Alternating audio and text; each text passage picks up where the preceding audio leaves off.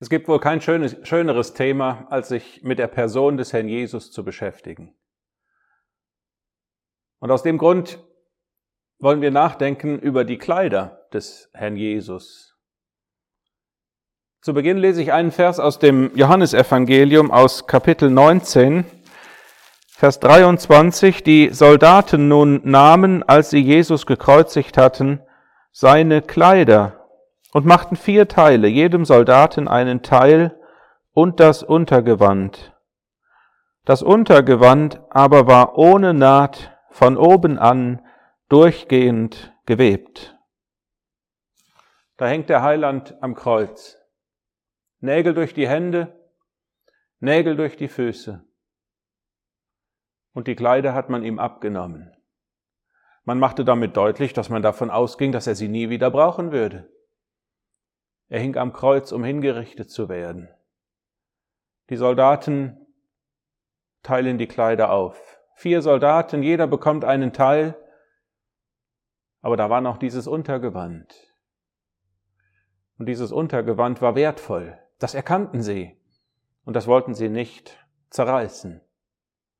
Doch bevor wir zu diesem Untergewand kommen, ein bisschen zurück. Ausgehend von diesem Augenblick, wo der Heiland am Kreuz hängt, denken wir zurück an die Nacht, in der er geboren wurde. Als er am Kreuz hing, da wurde es auf einmal am hellen Tag dunkel. Eine große Finsternis kam über diese ganze Erde, drei Stunden lang. Aber als der Heiland geboren wurde, da wurde die Nacht zum Tag. Da waren Hirten draußen auf dem Feld, sie hielten Wache bei der Herde und plötzlich kam ein Engel und dann umstrahlte diesen Engel die Herrlichkeit des Herrn. Die Nacht wurde Licht, die Nacht wurde Tag. Die Hirten erschraken, aber der Engel spricht zu ihnen und sagt, fürchtet euch nicht. Siehe, ich verkündige euch große Freude. Euch ist heute in Davids Stadt der Erretter geboren, welcher ist Christus, der Herr. Und dann finden wir den ersten Hinweis auf ein Kleidungsstück des Herrn Jesus. Dies sei euch das Zeichen. Ihr werdet ein Kind finden, in Windeln gewickelt und in einer Krippe liegend. Was zeigt uns dieses Kleidungsstück? Es zeigt uns die ganze Erniedrigung des Herrn Jesus. Der ewige Sohn Gottes kommt als Mensch auf die Erde der, der es nicht für einen Raub achtete, Gott gleich zu sein, nahm Knechtsgestalt an und er kam gerade auf diese Weise, geboren von einer Frau, geboren unter Gesetz und so, dass er als ein Kind in eine Krippe gelegt wurde. Was für eine Erniedrigung. Erniedrigung in Hilflosigkeit. Er macht sich abhängig von der Versorgung seiner Mutter. Erniedrigung in Armut. Er ist zufrieden mit einem Platz in der Krippe. Was lernen wir für uns? Paulus schreibt, diese Gesinnung sei in euch, die auch in Christus Jesus war. Diese Gesinnung der Demut und des Gehorsams. Ohne Gehorsam gibt es keine Demut. Aber wir lernen von dem Kind in der Krippe, das dort liegt, in Windeln gewickelt, lernen wir diese Gesinnung. Dann ging der Heiland über die Erde und eines Tages war er unterwegs zu einem kranken Mädchen und dann kommt eine Frau, die zwölf Jahre Blutfluss hatte. Ihr ganzes Geld war an die Ärzte ausgegeben worden die letzte Hoffnung, der Herr Jesus. Und sie kommt und sie rührt von hinten die Quaste seines Kleides an. Wir lesen das in Lukas 8. Und wenn wir über die Quaste etwas erfahren wollen, müssen wir 4. Mose 15 aufschlagen. Da finden wir diese Anordnung, dass Gott für den Israeliten gesagt hatte, sie sollten sich an ihre Kleider, an die Oberkleider eine Quaste machen. Und wenn sie diese Quaste sehen würden, wenn ihr Blick darauf fallen würde, vielleicht beim Weg durch die Wüste, dann sollten sie sich erinnern an die Gebote des Herrn, um sie zu tun. So sehen wir den Herrn Jesus, wie er auch das erfüllt hat. Er hat in allem das Gesetz erfüllt. Er war in allem seinem Gott und Vater vollkommen gehorsam. Das zeichnete ihn aus als wahren Menschen. Er kam und lernte Gehorsam und bewies in jeder Hinsicht vollkommenen Gehorsam. Das das eine. Das andere, als diese Frau, die schon so lange krank war, diese Quaste anrührt, wurde sie sofort gesund. Da sehen wir seine göttliche Macht. Ja, der Mensch auf der Erde, vollkommen gehorsam und zugleich ewiger Gott, der Macht hat zu heilen und Krankheiten wegzunehmen. Wunderbare Person. Und wir lernen von ihm, dass wir auch unseren Weg gehen möchten in Gehorsam Gott gegenüber. Wir brauchen keine Quaste an den Kleidern, aber wir wollen von dem Gehorsam des Herrn Jesus lernen. Denn wir sind ja dazu gekommen, zur Blutbesprengung und zum Gehorsam Jesu Christi. Der Weg des Heilands über die Erde geht zu Ende. Er ist mit seinen Jüngern zusammen auf dem Obersaal und plötzlich steht er vom Abendessen auf. Dann legt er sein Oberkleid ab und dann umgürtet er sich mit einem leinenen Tuch. Dann gießt er Wasser in eine Schüssel und wäscht die Füße der Jünger. Was sehen wir in diesem leinenen Tuch? Zum einen seine Dienstbereitschaft. Er war bereit, diesen Dienst an seinen Jüngern zu tun.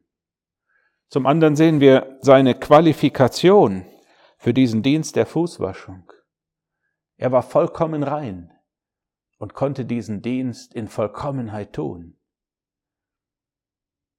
Das, was er benutzt, um die Füße der Jünger zu waschen, das war Wasser. So benutzt er das Wort Gottes in der abgemessenen Person, lebendig gemacht vom Heiligen Geist, um im Leben der Gläubigen das wegzunehmen, was sie hindert, Gemeinschaft mit ihm zu erleben. So erklärt es ja Petrus, wenn ich dich nicht wasche, hast du kein Teil mit mir.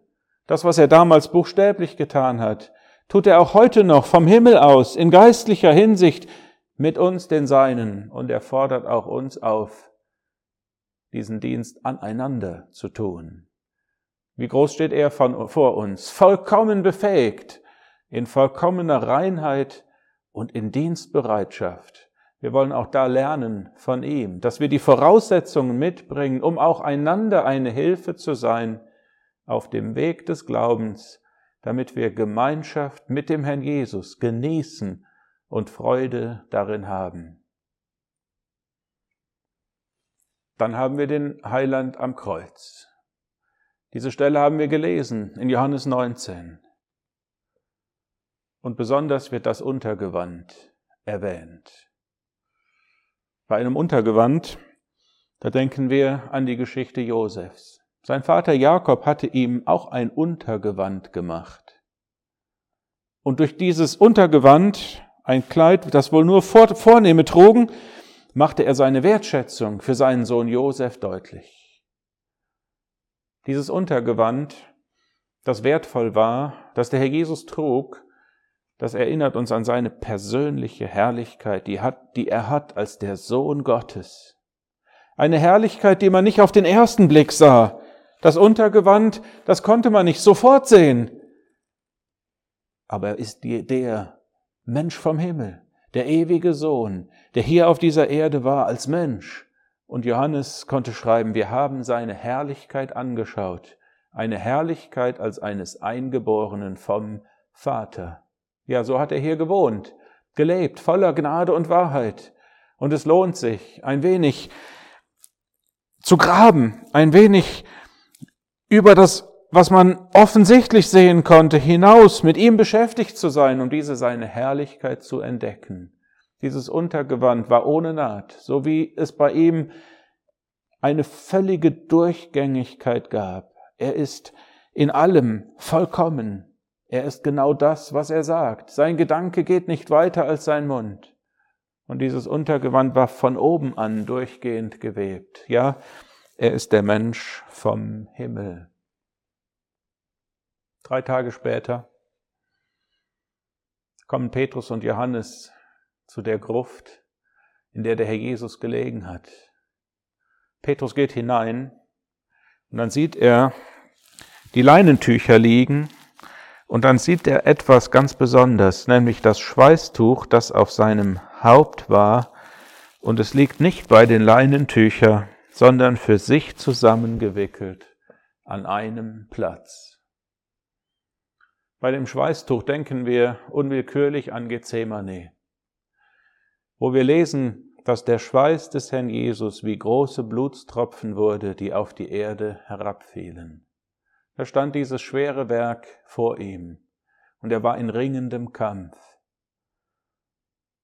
Er sagt, nicht mein Wille, sondern der deine geschehe. Und dann ging er diesen schweren Weg. Er hat das Werk vollbracht.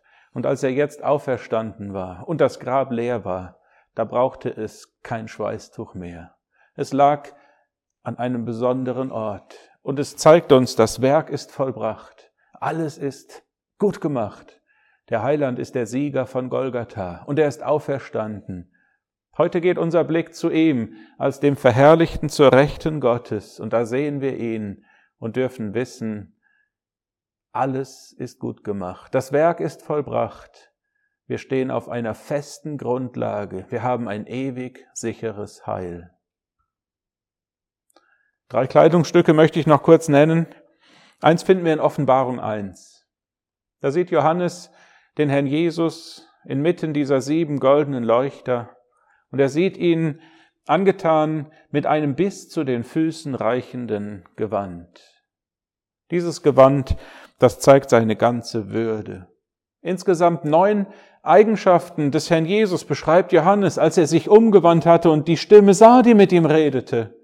Die ersten drei, die zeigen seine persönliche Würde und Herrlichkeit. Die nächsten drei zeigen Herrlichkeiten in Verbindung mit seiner Aufgabe in den Versammlungen, zum Beispiel sein Auge, mit dem er alles sieht. Und dann folgen noch drei, die zeigen mehr seine Herrlichkeit in Verbindung mit dem Amt, mit den Ämtern, die er ausfüllt, als Richter, als Beurteiler. Wir denken jetzt nur an diese eine Eigenschaft, an dieses eine Merkmal, das bis zu den Füßen reichende Gewand. Es beschreibt seine ganze Würde, die er in seiner Person hat.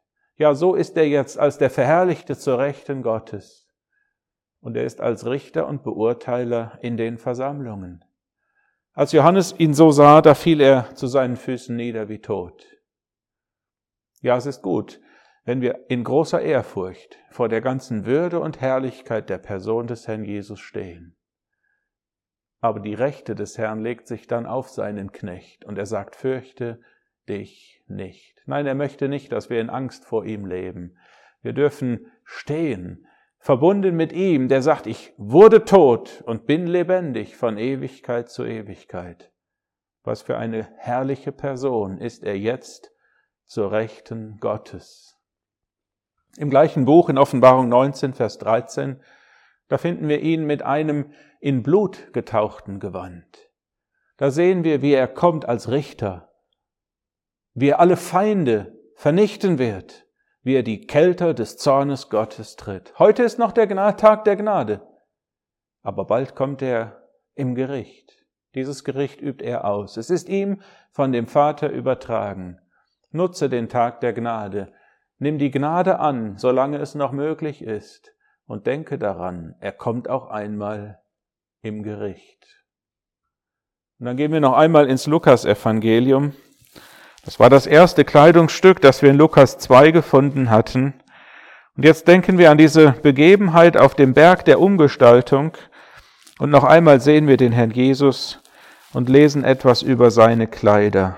Er ist dort auf dem Berg mit den drei Jüngern Petrus, Johannes und Jakobus. Er betet und während er betete, wurde das Aussehen seines Angesichts anders und sein Gewand weiß strahlend. Das ist die Herrlichkeit, die einmal sichtbar werden wird auf der ganzen Erde, wenn er im tausendjährigen Reich als König der Könige und Herr der Herren kommt. Ja, auch davon sprechen seine Kleider, nicht nur von seiner Niedrigkeit, sondern auch von der ganzen Herrlichkeit seiner Person, wenn er kommt in seinem Reich. Er ist so groß, er hat Herrlichkeiten, die man sieht, wie man die Kleider eines Menschen sieht, in seinem Auftreten, in seiner Tätigkeit, in seinem Amt, in den Aufgaben, die er ausführt. Aber Lukas beschreibt noch etwas. Er beschreibt auch, wie sein Angesicht anders wurde. Da sehen wir im Angesicht des Heilands, was in ihm ist an Herrlichkeit in seiner Person. Ja, es lohnt sich, mit ihm beschäftigt zu sein, seine Kleider anzuschauen, aber über die Kleider hinaus etwas von der Größe, von der Herrlichkeit seiner Person zu sehen. Das macht unsere Herzen warm, das macht uns glücklich. Ja, wir folgen einem wunderbaren Heiland und Herrn.